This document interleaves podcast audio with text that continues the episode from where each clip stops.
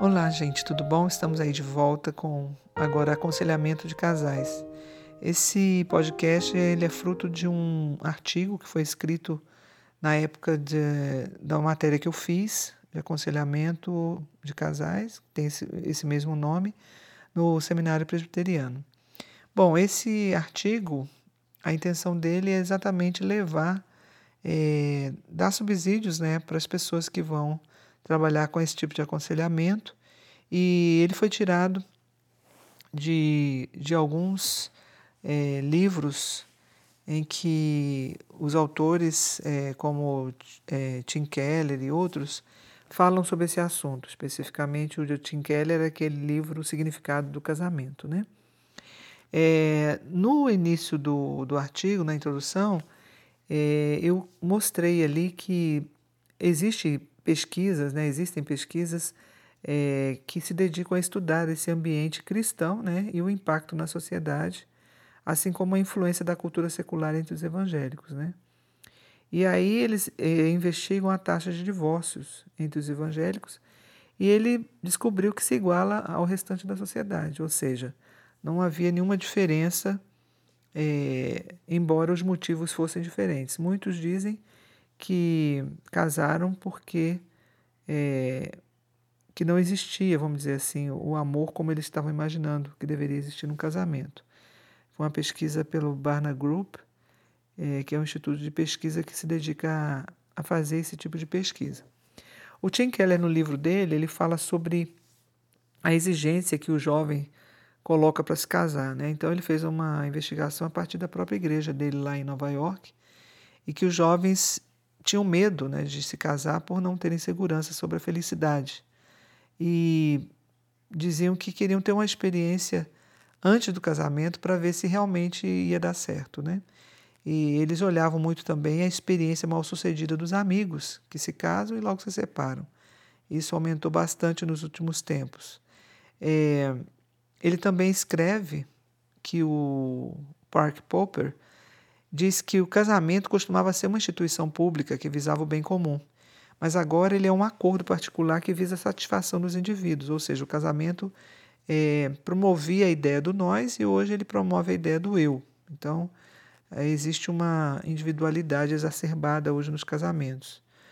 Outros casais que estão casados e procuram aconselhamento também, por um lado, é, já entendem que não podem resolver os problemas sozinhos mas eles, embora não queiram uma separação como solução daquele conflito, eles querem resolver esse, esse problema sem se dedicar muito a, a essa, essa solução. Então, muitas vezes estão cansados, sem energia para lutar, né, e procuram soluções práticas, objetivas, que um conselheiro inexperiente pode simplesmente é, não entender, né? Como que isso se daria, porque não existe praticidade num processo que há muito tempo vem se desgastando, como acontece na maioria dos casamentos, né? Então existe todo um processo de retomada, de reconciliação, de conversas, e esse conflito muitas vezes não é resolvido de uma hora para outra. Existe também comprometimento, vontade da, dos cônjuges, né? É, as, tem situações em que as providências imediatas são necessárias, como o casal que está há muito tempo vivendo debaixo, por exemplo, de uma violência doméstica, um marido violento, é, que realmente maltrata a mulher, os filhos. Nesse caso, o, o conselheiro tem que realmente tomar algumas providências imediatas, providenciar essa ajuda, essa para resolver esse problema, mas ele também é, tem que ter o equilíbrio para que aquilo ali não seja o motivo é, para uma separação, vamos dizer assim, para que imediatamente ele concorde que deva haver uma separação definitiva. Muitas vezes há um afastamento e uma tentativa de reconciliação, é o que acontece. É, outros ca casais cristãos, por exemplo, também não, não fazem como esses que eu falei, que eles vão para buscar reconciliação.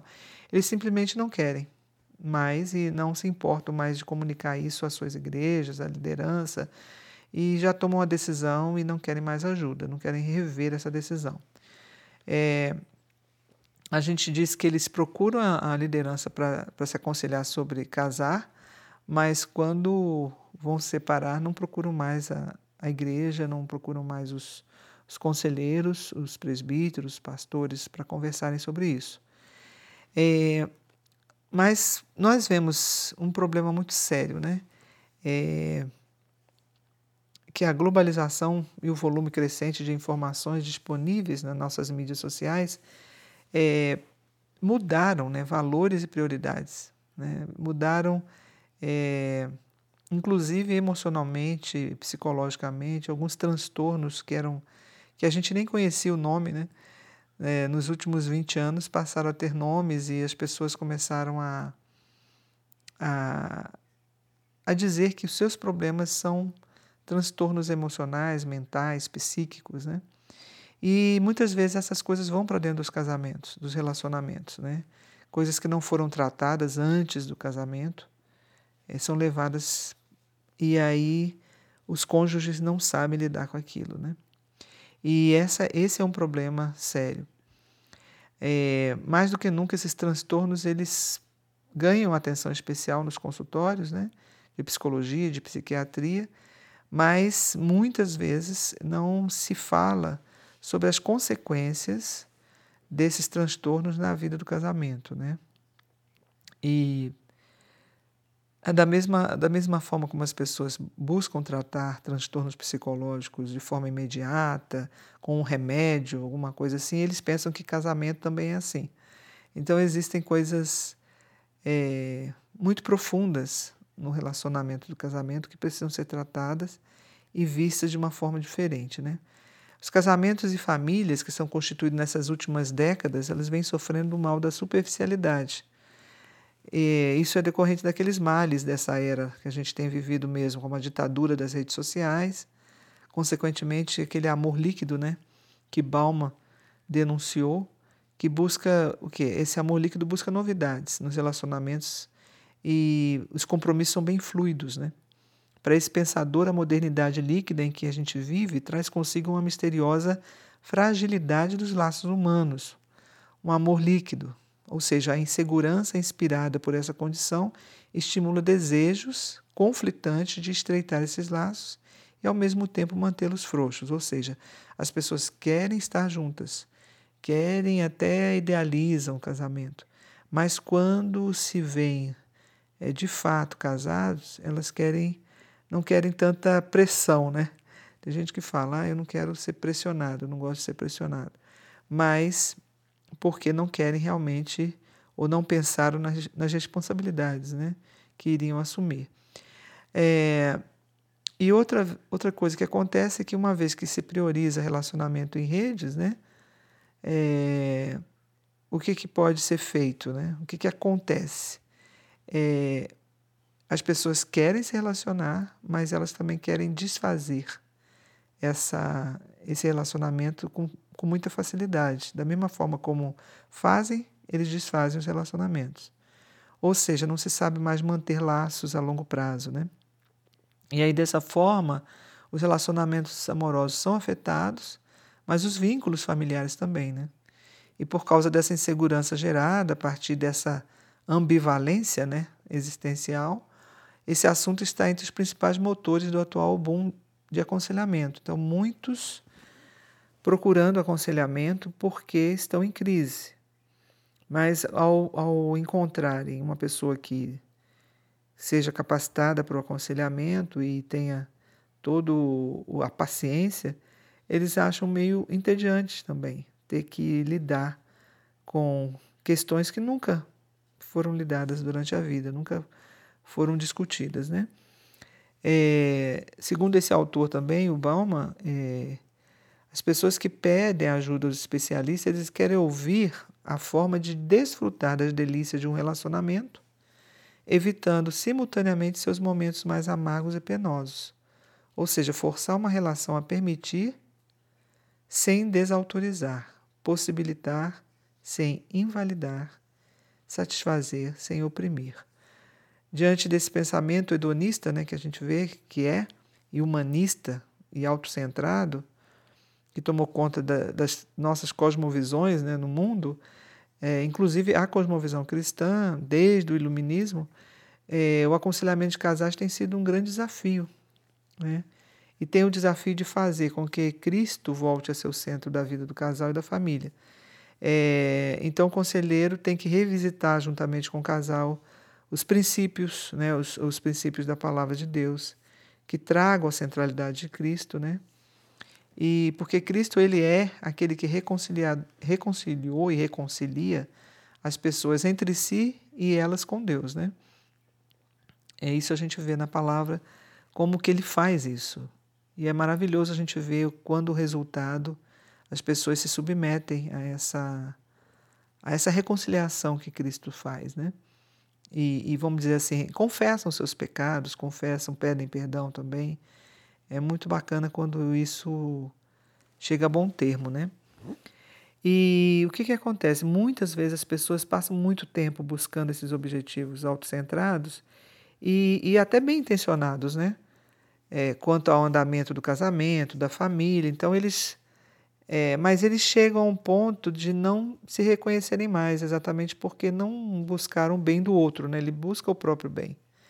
E aí eles não sabem lidar mais com os filhos, não sabem mais conversar, não sabem trocar ideias e tal. E o amor e a intimidade, que deveriam ter sido cultivados né, ao longo do tempo, é, eles vão quase que ficando é, difíceis de, de serem retomados. Né? Então é, é irretratável, chegam a um ponto de não mais saberem como conversar. E a necessidade de que cada cônjuge se reconcilie com Deus primeiro, né? Porque para eles se reconciliarem, eles precisam ter uma reconciliação mais profunda e mais premente com Deus, né?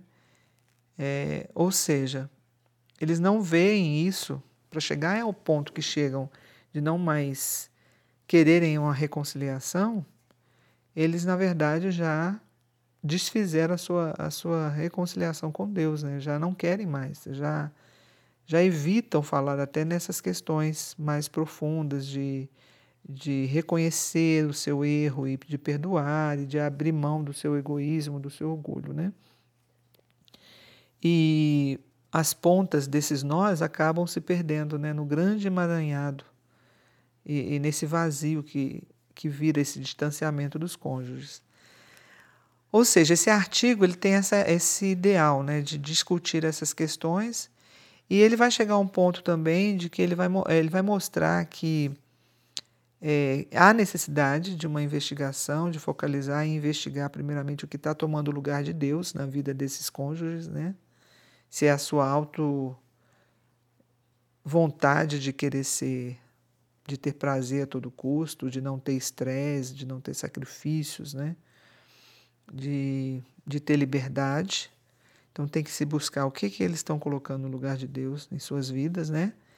E, em segundo lugar, tratar essa comunicação que já se desfez, né? Porque para chegar nesse ponto, eles realmente não, se, não comunicaram de forma, é, vamos dizer assim, cristocêntrica com seus cônjuges, né? a gente chama de essa comunicação que não é feita em Cristo é uma comunicação idólatra, né? E que leva o casal a adorar eles mesmos, né? Ou seja, a sua própria individualidade. Bom, a primeira coisa que a gente estuda então é, é sobre o termo idolatria. O que, que significa idolatria, né? O ídolo, segundo os dicionários aí que a gente conhece, ele é uma imagem que representa uma divindade ou que se adora como se fosse a própria divindade. Ou seja, é uma pessoa ou coisa intensamente admirada, né? que é objeto de veneração. É, a Eliza Fitzpatrick, que é uma autora cristã, ela fala que os ídolos não são apenas estátuas de pedra. Né? Eles são os pensamentos, desejos, anseios, expectativas que passamos a cultuar em lugar do verdadeiro Deus. Ou seja, os ídolos nos levam a ignorar o Deus verdadeiro e a buscar o que pensamos serem nossas necessidades. Esse outro conceito define ídolo como prazer, o prazer por meio da, de posse, pessoa ou situação de status ou poder, que dê significado, o qual se quer tanto que a pessoa a pessoa quer tanto que ela estaria disposta a pecar para obter. Né? O Tim Keller também faz uma conceituação. Ele diz que um ídolo é algo do qual tentamos obter coisas que apenas Deus pode nos dar. Ele está dizendo então que a idolatria não é apenas um fracasso em obedecer a Deus, ela é uma marca de que o coração inteiro está em algo além de Deus. Ou seja, tornar o amor um ídolo pode significar que você deixa seu amante explorar você ou que se torna cego para as patologias desse relacionamento. Ele fala que um compromisso idólatra pode levar qualquer pessoa a quebrar qualquer promessa, racionalizar qualquer indiscrição ou trair qualquer outro compromisso para sustentá-lo.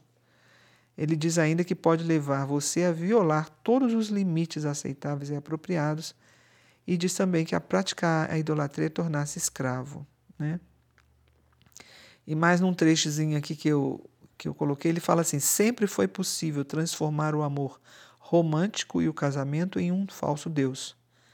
Mas vivemos em uma cultura que torna cada vez mais fácil confundir o amor com Deus, ser arrastado por ele e colocar nele todas as esperanças de felicidade. Então ele diz que é, a gente vê aqui que ao analisar essa importância que se dá ao amor romântico, né, que está enaltecido na nossa cultura popular, nas letras de músicas, né, ele explica que desde os tempos, o Keller, né, explica que desde os tempos da família dos patriarcas, percebe-se esse enaltecimento, por exemplo, no amor de Jaquel, de Jacó por Raquel, né? É, ao ponto de dele trabalhar sete anos por ela e depois mais um pouco, né? Mais sete anos, né? É, isso aí até pareceu pouco, né? Para Jacó quando ele é, se apaixonou pela Raquel, né? É, era considerado um alto valor, né? quatro vezes o preço normal de uma noiva, né? ficar é, sete anos trabalhando. Jacó não tinha o amor do, do, do pai dele, havia se distanciado da mãe dele, e agora ele procurava um amor substituto, que o provesse de sexo, conforme demonstra a forma aqui parafraseada, com que falou com seu tio, o pai da noiva. Ele fala assim: Não posso esperar para fazer sexo com sua filha, eu a quero agora. Ou seja, Kelly está citando aqui uma música romântica que diz: Você não é ninguém até que alguém o ame. Esse é um dos pensamentos que tomou conta da nossa cultura inteira. Então, é mantida a fantasia de que, se encontrarmos nossa cara metade, tudo o que há de errado conosco será curado. Porém, quando nossas expectativas atingem essa magnitude, como Becker afirma, o objeto do amor passa a ser um Deus, né? Mas ninguém está qualificado para ser Deus.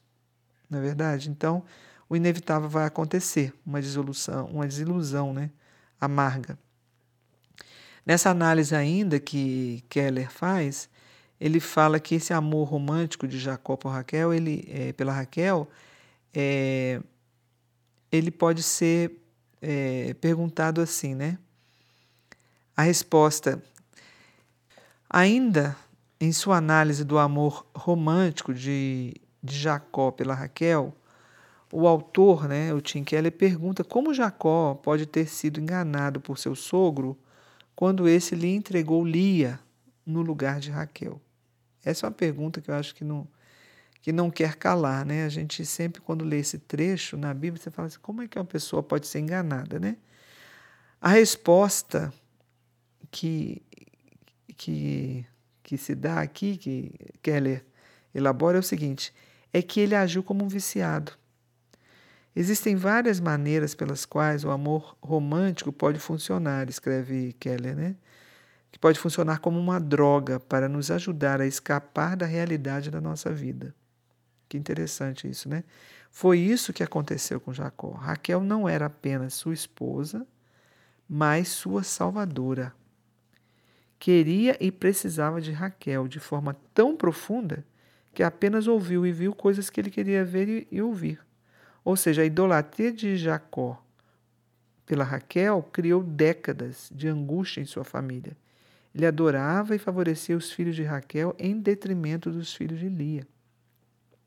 A questão é que, por mais idealizado e idolatrado que seja o parceiro, ele não vai poder suportar esse peso tão esmagador de ser um Deus na vida do outro. Né? Mais cedo ou mais tarde, as falhas, os pecados, as fraquezas vão aparecer. E o que se quer quando se endeusa o cônjuge é o quê? É sermos livres das culpas que nos afligem, livre da sensação de vazio, né? Mas o desejo de redenção que está por trás de tudo isso, os parceiros humanos não podem suprir. Essa que é a grande questão.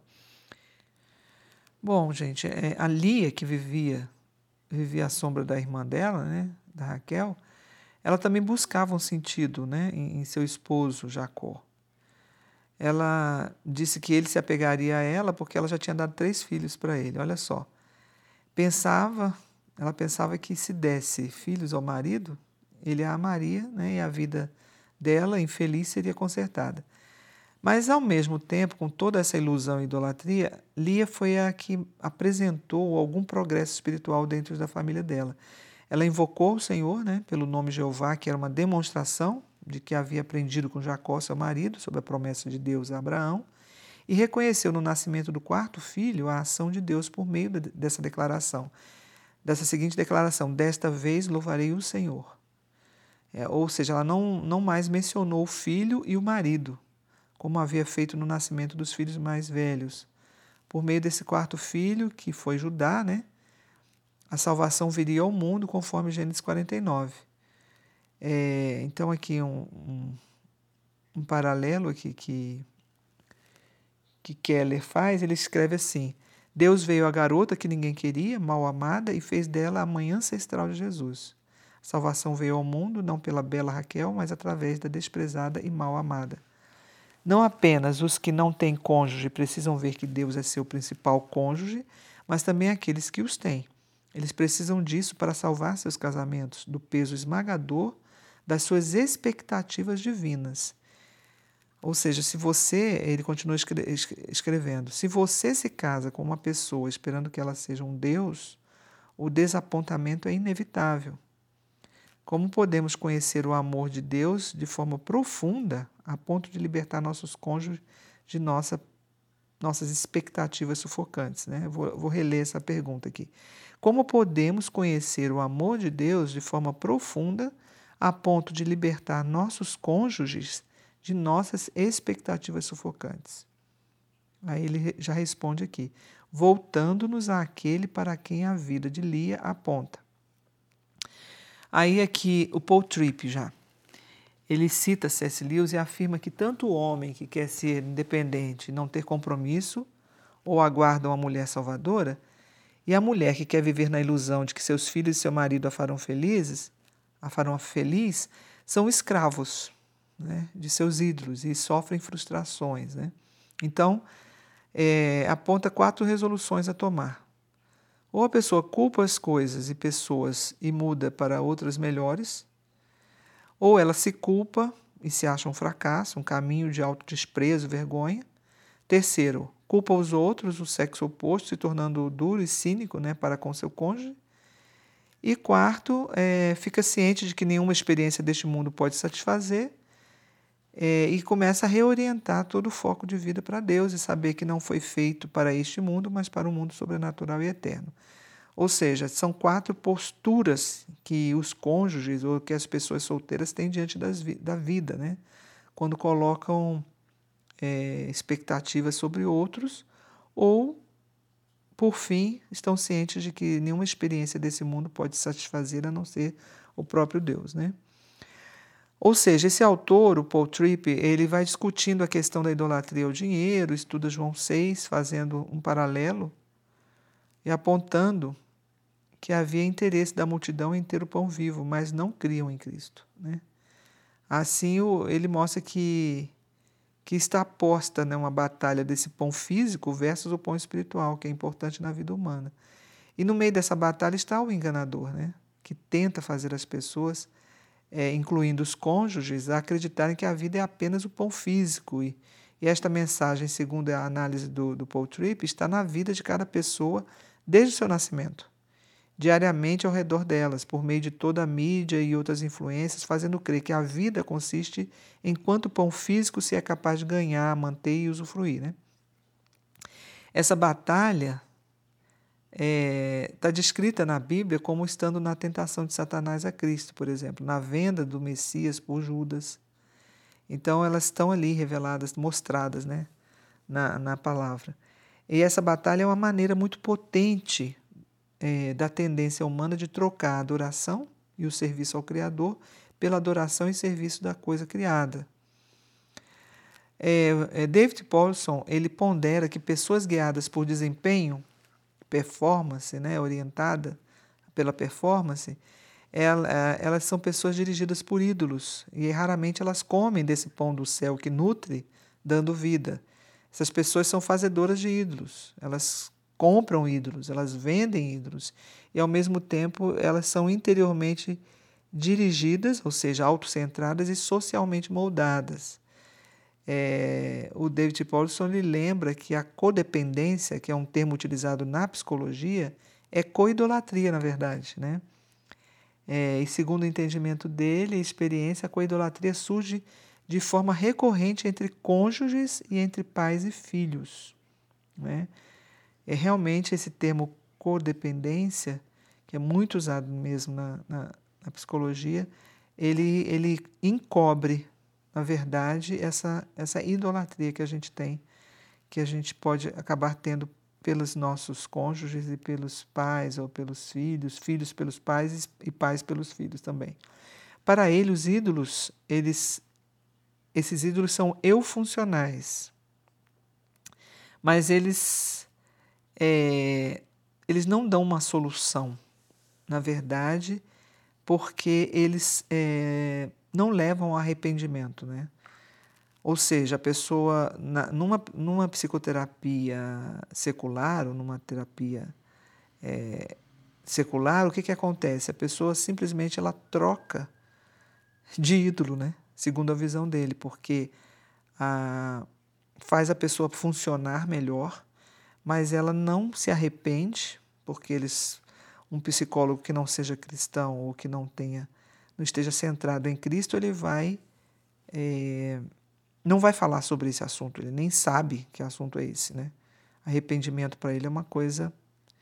Muitas, muitas vezes a gente até vê a pessoa falar assim: não, por que, que você vai ter que se arrepender de o quê? Você não é culpado, né?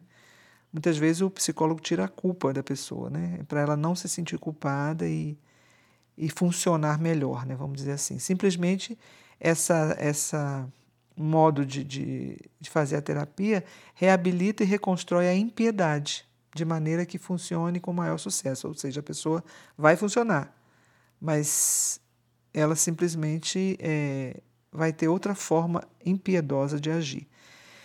Ou seja, uma vez realizada essa identificação dessa idolatria no aconselhamento, né, sabendo identificar esse vazio existencial e colocando toda essa esperança em Cristo, a esperança da pessoa, do casal, a vida começa a ser reorganizada em volta de, de Cristo, né? Para quem a gente foi salvo e quem é a razão de nosso prazer verdadeiro, né? E aqui tem um versículo muito interessante que fala assim, Eclesiastes 3:11, fala que ele fez tudo apropriado a seu tempo, também pôs no coração do homem um anseio pela eternidade.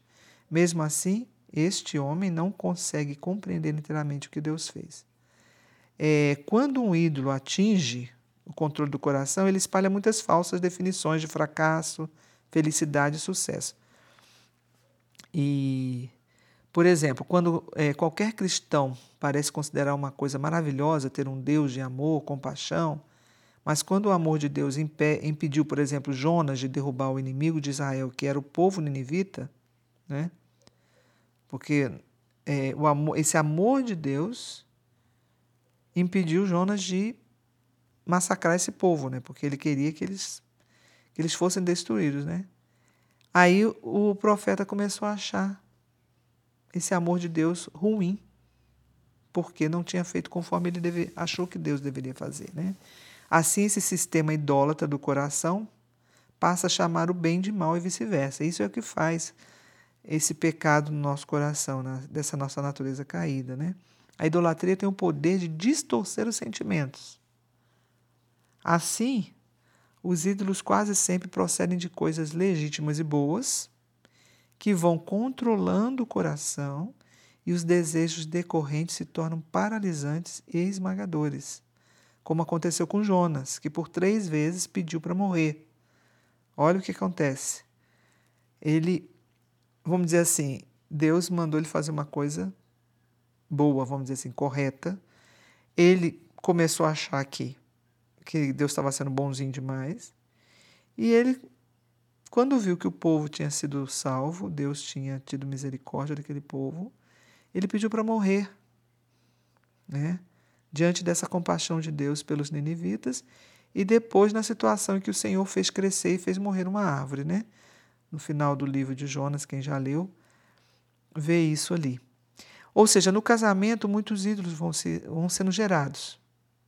Por exemplo, aquele que diz para os cônjuges que, que, se não atingirem uma condição financeira maravilhosa, não terão valor ou não poderão dar o nível de vida que os filhos precisam. Né? Muitas vezes a gente ouve isso. Ah, uma vez certa condição perdida, ou cônjuge fracassado, tendo fracassado, ele acredita que nunca mais poderá ser perdoado, ou perdoar, ou ainda a exigência de ter tudo sob controle, é a palavra final em tudo. Ou seja, se ele colocou o coração, o cônjuge colocou o coração nessa questão financeira, então tudo parece que se torna um grande fracasso, né? E, e essas crenças idólatras é que transformam essas é, transformam tudo em frustrações e fracassos, né? E, e são frustrações e fracassos, né? Normais da vida, só que ganham um, um valor muito grande de destruição da própria vida do casal, né? Ou seja, Cristo veio para destruir e perdoar os pecados. Por isso que existe um propósito claro para se viver isso, né? Que é o quê? Que creamos em nome, no nome de Cristo e nos amemos uns aos outros. Existe uma razão por que nós devemos perdoar pecados, né? devemos é, deixar Cristo destruir esses ídolos do nosso coração, né? é porque ele falou que nós devemos crer no nome dele e nos amar uns aos outros. Né? Essa falta desse objetivo, ou a falta de um objetivo claro, é semelhante à falta de vida. Assim, o casal não sabe por que casou. Vai chegar um ponto que ele não sabe nem porque ele existe sozinho ou acompanhado. Né? Não tem razão.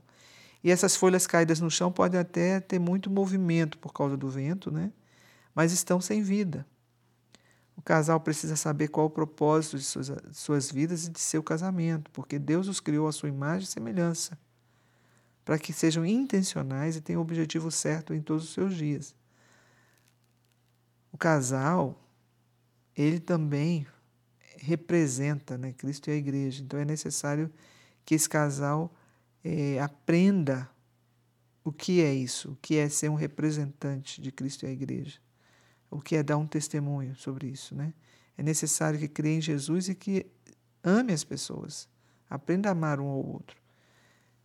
Eles precisam ter esperança de que os pecados vão ser perdoados em Cristo, mediante o quê? Arrependimento e confissão, né? É, Hebreus 11 ele diz o seguinte, que a esperança está contida na fé, que é o firme fundamento das coisas que se esperam e a prova das coisas que se não veem. Se o casal não sabe que ofende a Deus com seus pecados, ou ainda não tem esperança de que os pecados sejam verdadeiramente perdoados, ele acaba por desistir de lutar contra os fracassos do casamento por achar, por achar que isso não importa. Ou seja, eles realmente largam, abrem mão, ou, como diz o pessoal, né, larga de mão, né, deixa para lá e não querem mais discutir sobre o assunto. Mas ainda tem muitos, graças a Deus, que querem e desejam um padrão para seus relacionamentos de casamento de família. Existe uma maioria que deseja lutar contra os padrões pecaminosos, né? Cristo é um advogado junto ao Pai. Às vezes a gente procura um advogado humano para fazer a separação litigiosa ou consensual, mas nós esquecemos que temos um advogado, maior de todos, o mais perfeito, né? Que é Cristo Jesus. E ele foi realmente, ele é um advogado junto ao Pai para quando pecarmos. E ele é o que realmente o Pai aceita, né? como, como defensor, como é, mediador. Né? Mas é preciso a gente não transformar essa graça em libertinagem, não desistir de lutar pela santificação do casamento e da família. Né? Cristo ajuda na luta contra o pecado porque veio para o destruir, destruir o pecado visto que o pecado é fatal.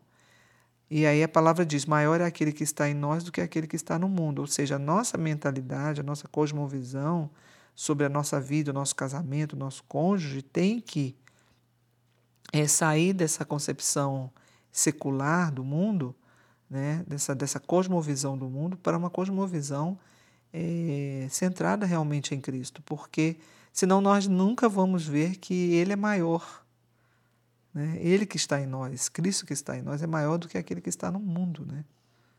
do que o enganador Satanás. A glória de Deus é o objetivo. Afinal das contas, é, é esse o alvo da nossa vida, da nossa família, do nosso casamento. Como fala Romanos 5,2 e também como fala em Judas 24 e Romanos 9, 23. E Tessalonicenses, gloriamo-nos na esperança da glória de Deus. Né? É, ou seja, a convicção do casal crente que luta contra o pecado é que o Deus que ordena não termos outros deuses ocupando os nossos corações é o mesmo Deus que enviou seu próprio Filho para livrar da morte os seus eleitos. Né? Ele tem todo o direito sobre os filhos dele. Né? Os que foram redimidos pelo sangue do Cordeiro, eles vivem não mais para si mesmos, né? mas por ele, por Cristo. E essa expressão de amor entre os cônjuges e filhos são a expressão do amor derramado por Deus nos corações, né? por meio da obra redentiva de Cristo Jesus. É, agora vamos falar um pouquinho sobre comunicação. É, o que, que acontece? O conflito dos casais, né, do casal, geralmente fica muito claro é, na comunicação que eles têm, né? ou a falta dela. Né? é, palavras que são faladas de forma ofensiva, agressiva, são chamadas de palavras idólatras. Muitas vezes elas não são agressivas, não são ofensivas no primeiro momento, mas é, numa observação mais atenta, a gente observa que são palavras idólatras, que expressam o tipo de crença que está no interior da gente. Né? Porque a nossa boca fala do que o coração está cheio, como fala em Mateus 12, 14, e também em 2 Coríntios 4, 13, quando o apóstolo Paulo fala que cri, por isso é que falei. Ou seja, a nossa boca realmente ela pronuncia e ela fala sobre coisas que estão no nosso coração. E se o nosso coração está cheio de idolatria, está cheio de egoísmo, de individualismo, de é, orgulho, é, essa boca vai expressar exatamente isso tudo que está no coração. Ou seja, a, a comunicação que não está fundamentada na palavra de Deus, conforme o padrão de Cristo, né? é, que é o verbo de Deus, né? ela serve a um sistema idólatra, que atua nos mesmos moldes da primeira conversa idólatra. É, qual foi a primeira conversa idólatra, gente? É a conversa da serpente e o primeiro casal, Adão e Eva, né? Que está relatado em Gênesis. Olha, olha o que estava escrito lá, olha o que está escrito. Esta, né, a serpente disse à mulher: É assim que Deus disse? Não comereis de toda a árvore do jardim? E disse a mulher à serpente. Aí já começou o diálogo, né? A mulher deu ouvido e foi responder, né? Mas do fruto da árvore que está no meio do jardim, disse Deus: Não comereis dele, nem nele tocareis, para que não morrais. É, eu acho interessante esse, essa afirmação aqui, essa fala da, da Eva para a serpente, porque Deus falou para não comer, né? Deus não tinha falado para não tocar. É, mas ela já acrescentou. Isso aí, é, é, isso aí faz parte dessa nossa comunicação idólatra, né? A gente quer sempre acrescentar alguma coisa, quer mostrar que a gente é mais justo até do que Deus, né? Não, olha, não é para comer, nem é para tocar. Ou seja, e aí a serpente disse à mulher: certamente não morrereis, né? Já viu que a serpente já percebeu que ela já tinha caído ali na, né, no engodo, né? Certamente não morrereis. Ou seja, a serpente passou a ditar a verdade, que era uma mentira, na verdade, no final das contas, né? Porque Deus sabe que no dia em que dele comerdes, se abrirão os vossos olhos e sereis como Deus. Aí a mulher viu, né? Viu a mulher que aquela árvore era boa para se comer, agradável aos olhos árvore desejável para dar entendimento. E comeu. E deu também a seu marido. E ele comeu com ela. Então disse Adão: A mulher que me deste por companheira, ela me deu da árvore e comi. E disse o Senhor Deus à mulher: Por que fizeste isso? E disse a mulher: A serpente me enganou e eu comi. Ou seja, essa conversa de Satanás com o primeiro casal, ela foi realizada por meio de palavras idólatras que colocaram em xeque as palavras de Deus nos corações deles. Né? Foram palavras de rebeldia e desobediência a Deus. Além da atitude de não dar o alimento espiritual saudável ao coração para que as palavras produzidas e atitudes sejam sacrificiais, redentivas, de amor e respeito ao outro, em muitas ocasiões é uma tendência pecaminosa de achar que não é preciso se preocupar com os enganos que são ouvidos nas palavras idólatras do mundo. Ou seja, a gente realmente é, tapa os ouvidos, né, tampa os ouvidos para não ouvir o que a palavra de Deus diz. Né? A gente não quer é, admitir que a gente está errado e que a gente é, dá mais atenção para o mundo do que para as coisas de Deus. Né? É, lá no Evangelho de Lucas 6, Jesus fala assim: de que não há árvore boa que dê mau fruto, nem tampouco árvore má que dê bom fruto. Há uma correlação orgânica né, entre as raízes e os frutos. As palavras são fruto dos assuntos enraizados em nossos corações. Né? E as palavras são modeladas e controladas pelos pensamentos e motivos do nosso coração. Em Mateus 12, fala assim: raça de víboras, como podeis vós dizer boas coisas sendo maus? Pois do que há em abundância no coração, disso fala a boca. As palavras revelam os verdadeiros desejos do coração, gente. Assim, para entender o problema com as palavras, os cônjuges, ajudados pelo conselheiro, né, precisam começar com o coração. Por quê? Porque o coração é enganoso, mais do que todas as coisas, e desesperadamente corrupto. Quem o conhecerá? Fala Jeremias capítulo 17, versículo 9. Os cônjuges expressando o que vai em seus corações, num conflito, eles fazem a comunicação descambar para acusação, culpabilização do outro e palavras de ódio, né? Mas, gente, o Senhor Deus sonda os corações das pessoas que, a, que clamam a Ele por isso, né? Como fez com o salmista no Salmo 139, que clamou por graça e misericórdia de Deus. Ficou evidenciado ali a raiz de amargura que está no coração. Quando a gente clama a Deus e pede que Ele sonde o nosso coração, né? Vê se há em nós algum caminho mau, né? É, também Tiago, ele direciona os leitores a examinarem os desejos de seus próprios corações, né? O que se fala está diretamente ligado ao desejo e as palavras são o meio usado para obter aquilo que é importante para si. Há uma guerra por controle. E ela acontece nos corações e aquilo que controla os corações controla as palavras que são ditas. Então a gente tem que realmente, numa, numa, numa situação de conflito, né, no casamento, num, num diálogo do casamento, ou mesmo até na falta de diálogo, a gente tem que pensar se a gente também não está fazendo uma guerra fria, né, aquela guerra do silêncio, aquela guerra para controlar o outro, né? E aí a gente tem que lembrar dessa palavra de Tiago 4, 1 a 2, que fala assim: de onde procedem guerras e contendas que há entre vós? Viveis a lutar e a fazer guerras. Nada tendes porque não pedis. É, como a história imaginária, né, o Paul Tripp ele demonstra é, como que o coração transforma um desejo bom em um ídolo. Né? Ele desejava fazer é, a esposa feliz né, e presenteou uma, com uma programação romântica. Né? Mas ela recusou porque estava cansada, então ele ficou frustrado, né? E, e ele começou a, a, descobrir que o que dominava o coração dele, prevalecia, não era que não era a sua esposa, mas o amor a ele mesmo, porque ele ficou frustrado dela não ter aceitado, né, o convite esse para jantar. Aí o desejo inicial de agradar a esposa, segundo ele, se transformou em uma exigência e substituiu Deus como controlador do seu coração, conforme ele mesmo definiu. Idolatria é quando o coração é controlado, governado por qualquer coisa que não Deus.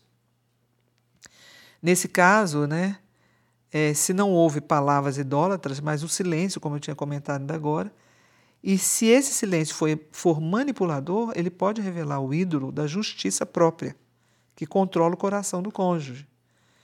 Então, exemplos da transformação de desejos em ídolos é o desejo por amizade, que se torna numa exigência de ser aceito, e em raiva quando isso não acontece, ou o desejo de ter filhos para aumentar a reputação, o desejo que se transforma em exigência, que serve ao ídolo que domina o coração, e por sua vez a exigência se transforma em uma necessidade.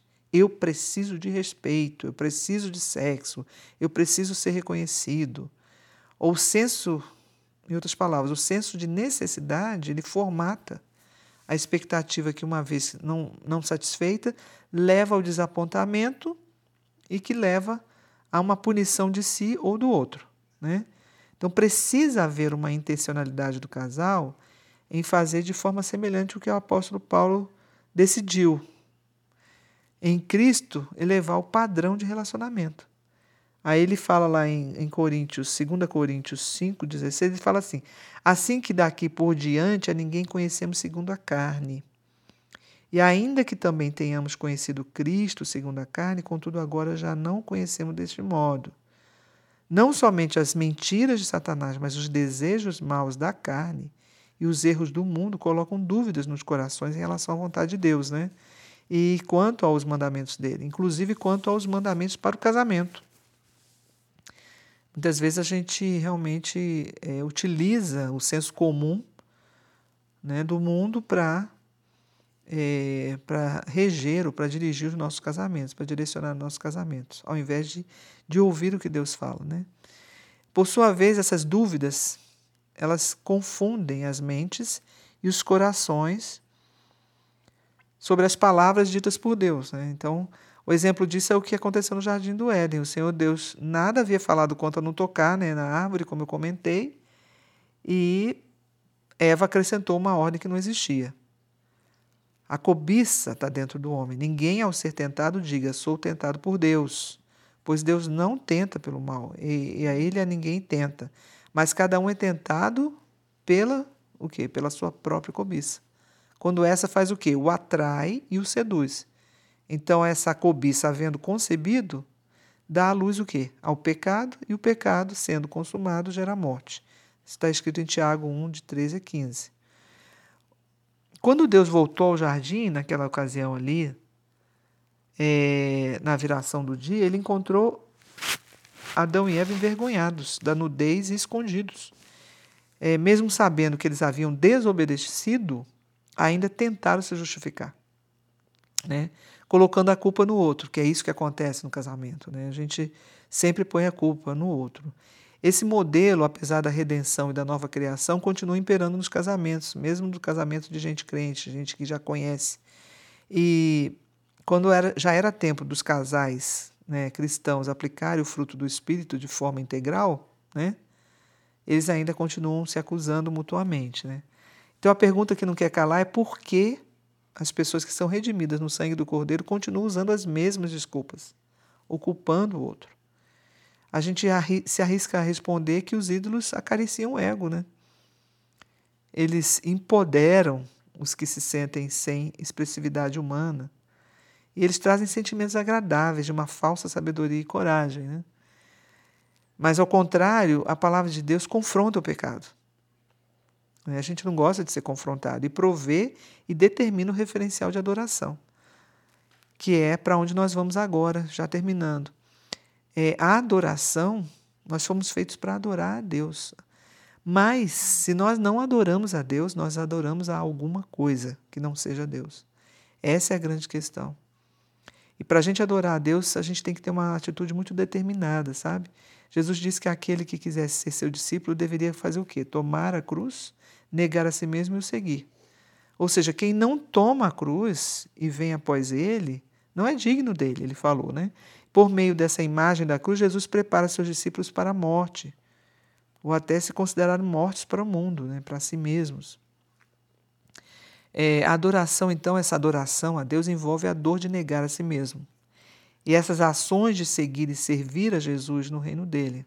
Ou seja, existem desdobramentos dessa adoração. Né? A pergunta é que o nosso catecismo faz: qual é o fim principal do homem? Vocês podem responder, vocês sabem. Qual que é o fim principal do homem? É glorificar a Deus, gozá-lo para sempre. Porque dele e por ele e para ele são todas as coisas.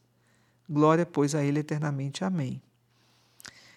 É, essa, essas respostas que estão na palavra de Deus, em Romanos 11, 36, em 1 Coríntios 10, 31, Isaías, que eu vou ler agora aqui, portanto, quer comais, quer bebais ou façais outra coisa qualquer, fazei tudo para a glória de Deus. Né?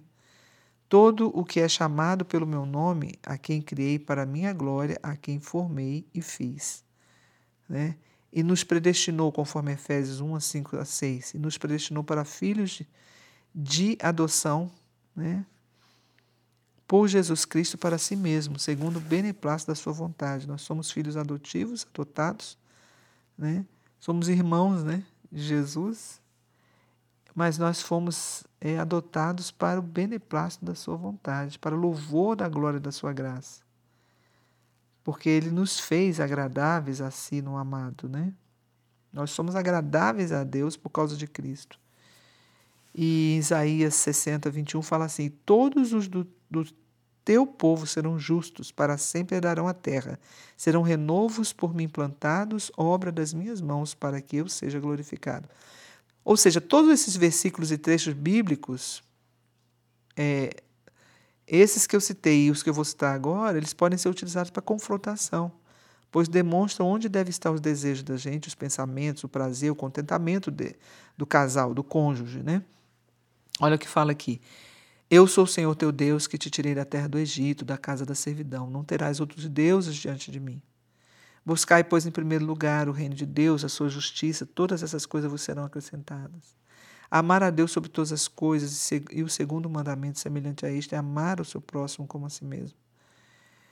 Ou seja, o alvo do aconselhamento precisa ser tornar as pessoas, os cônjuges, mais semelhantes a Cristo, de forma que somente Cristo seja glorificado e também que o casamento possa apontar para o casamento de Cristo e a sua noiva, que é a igreja, né?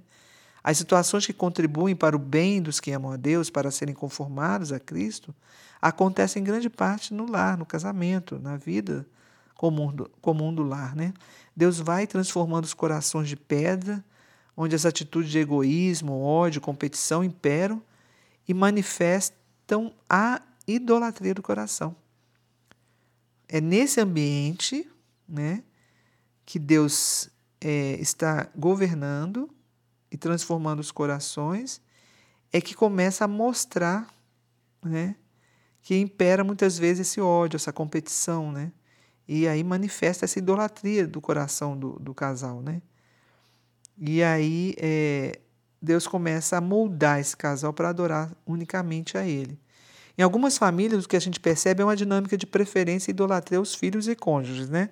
Preferência, por exemplo, de Rebeca por Jacó, citado na palavra, e de Isaac por Esaú, por exemplo. O apego aos ídolos do lar, né, que é uma expressão utilizada no relato da história de Raquel, que demonstra a dinâmica pecaminosa existente. Né? Raquel levou consigo os ídolos do lar.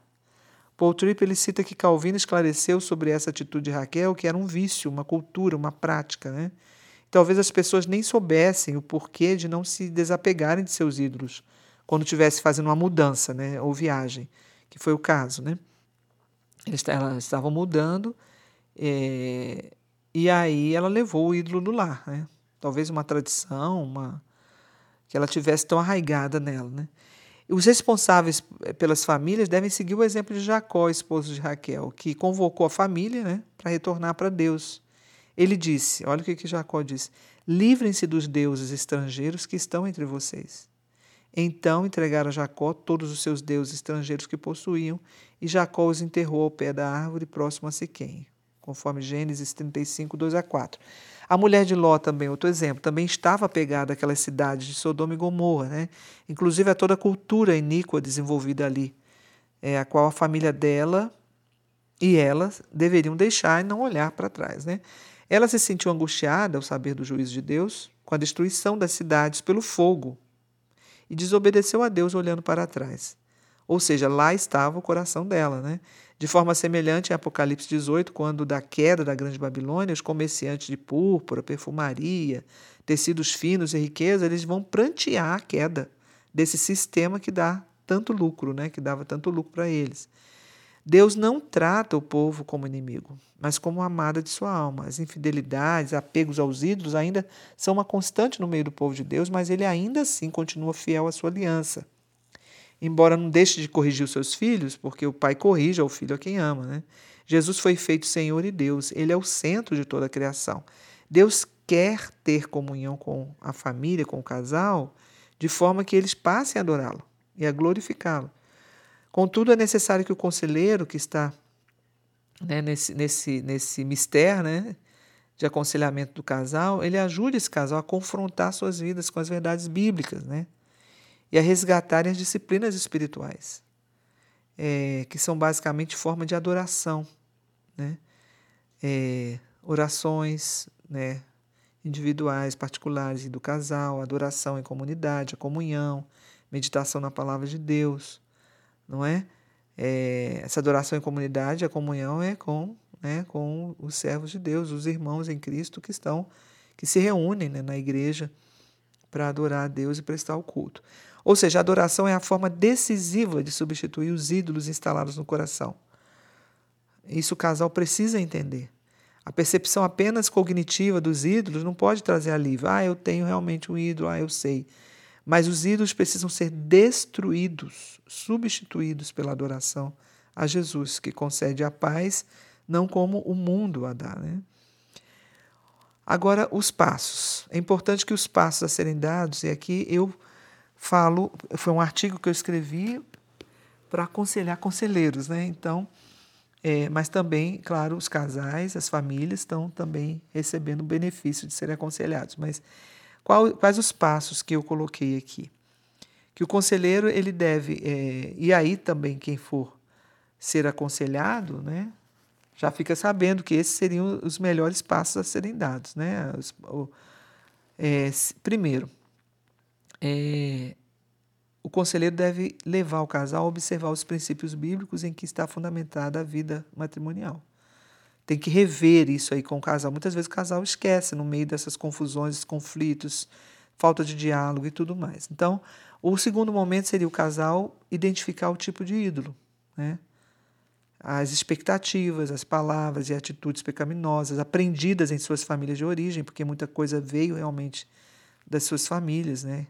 o que cada cônjuge levou para o casamento e, por fim, o conselheiro ele deve propor a substituição desse sistema idólatra e ofensivo a Deus pelo próprio Deus, em Cristo e Sua palavra. Né? Por meio de quê? De obediência, confissão, arrependimento, de forma que a palavra de Cristo habite ricamente na, na mente desse casal e, e na mente dessa família. Né? Outra coisa, para discernir esses ídolos, é, é necessário que que o, cada cônjuge se pergunte, que e o conselheiro pergunte, é o que habitualmente ele pensa. As pessoas pensam, eles dois, né? Os cônjuges pensam é, que seja uma coisa assim espontânea, que acontece. Ah, eu quero me sentir alegre, né? Eu quero me sentir confortável na privacidade do meu coração, né? E aí ele, aquilo ali provavelmente é, é o ídolo dele. É aquela coisa que, que ele quer guardar com muito carinho, né? Olha o que está falando lá em Mateus 6, 21, né? Fala assim: onde estiver o seu tesouro, aí estará o seu coração. Por exemplo, avaliando o padrão dos gastos do casal, revelará onde está o interesse do casal. Padrão de utilização do tempo. Como que cada cônjuge reage à frustração diante das orações não respondidas por Deus da forma que eles esperavam que fosse, né? Se com tranquilidade, submissão, ou ira explosiva, né? Pecaminosa. E por fim, é, o casal deve ser é, advertido, né? E deve ser averiguado junto com ele a razão ou as razões que levam a fortes e desproporcionais emoções de raiva, de culpa, de medo, desespero, tristeza, até violência, né? É, muitas vezes o casal se sente ameaçado né, de não ter sido atendido, né, um dos cônjuges, em algo que ele acha ser a sua necessidade. Então, precisa ficar claro. E como é que a gente pode substituir esses ídolos por Cristo? Né? Primeiro, esse conselheiro ele deveria alertar o casal que esse é processo de santificação, e, que é naturalmente ou sobrenaturalmente operado, espiritualmente operado no crente por meio do Espírito Santo né? É para toda a vida. Esse processo de santificação é para toda a vida.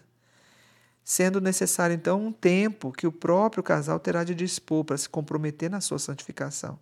E para isso, a responsabilidade de cada um deve ser pedir ao Senhor, conforme Salmo 139, para que ele sonde o coração, né? e veja se há algum caminho mau, um ídolo, né? Ou e, né? Não ou, e os guie pelo caminho eterno. Cada um deverá fazer morrer a sua natureza carnal, mesmo que já tenham nova vida em Cristo, e por isso mesmo necessitarão fazer morrer os desejos do coração. Entre outros, a ganância, a avareza, que é a idolatria, conforme Colossenses 3,5. O importante é lembrar que os que já eh, ressuscitaram em Cristo, eles procurem as coisas do alto, onde Cristo está assentado à direita de Deus. Mantenham o pensamento nas coisas do alto e não nas que são daqui da terra. Por quê? Porque já morrestes e a vossa vida está oculta, a vossa vida está oculta juntamente com Cristo em Deus. Quando Cristo, que é a nossa vida, se manifestar, então vós também sereis manifestados com Ele em glória. Fazei, pois, morrer a vossa natureza terrena, prostituição, impureza, paixão lasciva, desejo maligno e avareza, que é a idolatria, conforme Colossenses 3, 3 a 5. Esse conselheiro, então, precisará enfatizar que não somente o arrependimento e força de vontade são suficientes, mas também são necessários apreciação, contentamento, descanso no que Jesus realizou na cruz, no lugar de cada um, de forma que ele seja mais atraente ao coração do que o ídolo. É, é, isso é quase que óbvio, mas é bom a gente falar isso porque muitas vezes as, as pessoas pensam assim: olha, eu vou deixar de fazer isso. Aí eu vou me esforçar para deixar de fazer as coisas erradas. Mas normalmente eu oriento. Deixe de fazer, mas coloque alguma coisa no lugar que seja é, agradável a Deus. Coloque o seu pensamento, o seu, seu prazer, o seu contentamento, o seu descanso no que Cristo realizou na cruz, né? no, no seu lugar. Então, o júbilo e o arrependimento, eles têm que acontecer ao mesmo tempo, porque o júbilo sem arrependimento é superficial e efêmero, efêmero né? E o arrependimento sem júbilo leva à desesperança, né? A pessoa se arrepende, mas ela não tem contentamento, não tem júbilo, não tem alegria nenhuma com aquilo. Ou seja, ela fica desesperançosa, né? A alegria do Senhor será a força que fará esse arrependimento acontecer, não pelo medo, né, o remorso, mas compreendendo o alto preço pago pelo Senhor na cruz, né, do Calvário é, aqui fala assim: alegrar-se-á.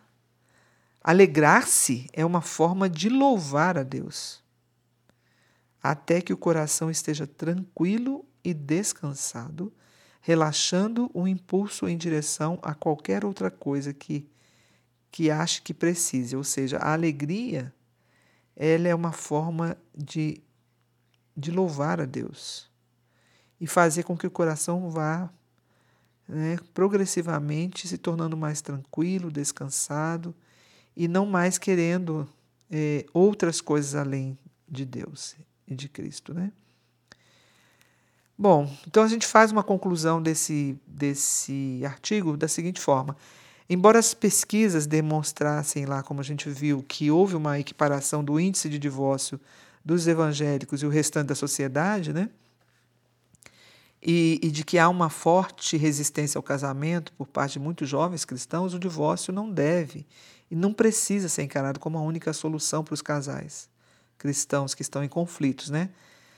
Esse amor líquido não precisa nem deve ser o alvo a ser alcançado, mas sim a volta ao primeiro amor, conforme a palavra de exortação à igreja em Éfeso, né? em Apocalipse 4, é, 2, de 4 a 5.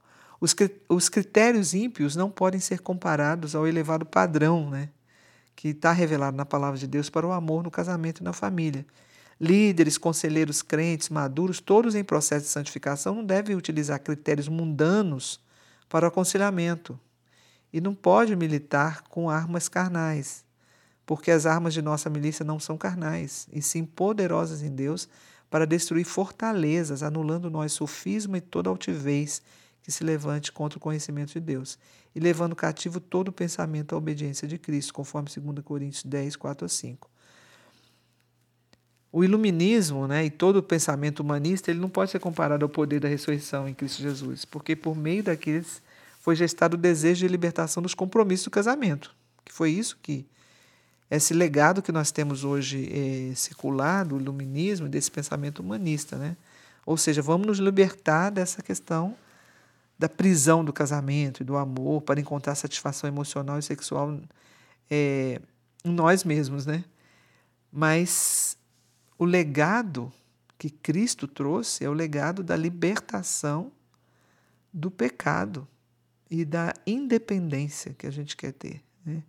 Ele nos comprou com alto preço para pertencermos a Ele e libertou a todos né, desse poder do pecado.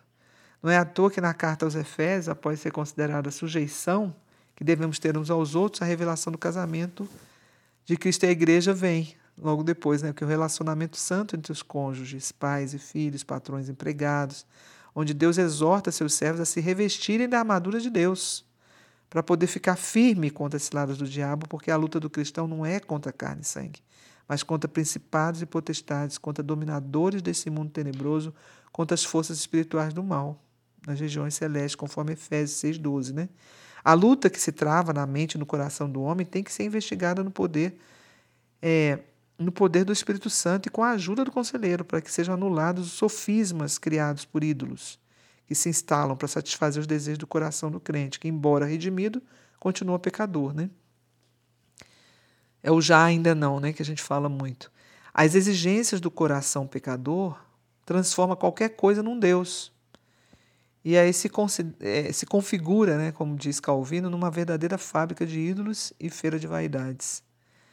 As frustrações surgem dos falsos deuses sob expectativas quanto à esposa salvadora, do marido salvador, dos filhos perfeitos, que não se sustentam, visto estarem todos debaixo da ação do pecado. Né? Os ídolos ainda são capazes de promover a comunicação idólatra e distorcer os sentimentos. Né? Mas, sempre temos um mais, né? alguém já falou, eu gosto muito dessa palavra mais, porque Cristo veio destruir o poder do pecado e veio oferecer verdadeira liberdade e amor para que os cônjuges se amem, se sujeitem um ao outro. A mulher seja submissa ao marido e este se entregue por ela como Cristo se entregou por sua noiva à igreja, alimentando e cuidando dela. Assim há poder disponível para que o casal elimine todos os ídolos que insistem em prevalecer. Claro, não nos enganemos e não nos iludamos que enquanto debaixo do sol os ídolos vão voltar a renascer, outros tipos, outros tantos tipos. Mas nós sabemos que na obra da redenção há liberdade e poder para os cônjuges glorificarem e prestarem adoração somente a Jesus Cristo, autor e consumador da fé. É isso. Esse é, esse é o nosso artigo que eu deixei aqui para vocês. Espero que vocês desfrutem, aproveitem e nós teremos outros artigos nessa linha de aconselhamento. Então, é, fiquem com Deus e aproveitem bastante. Um abraço, boa noite.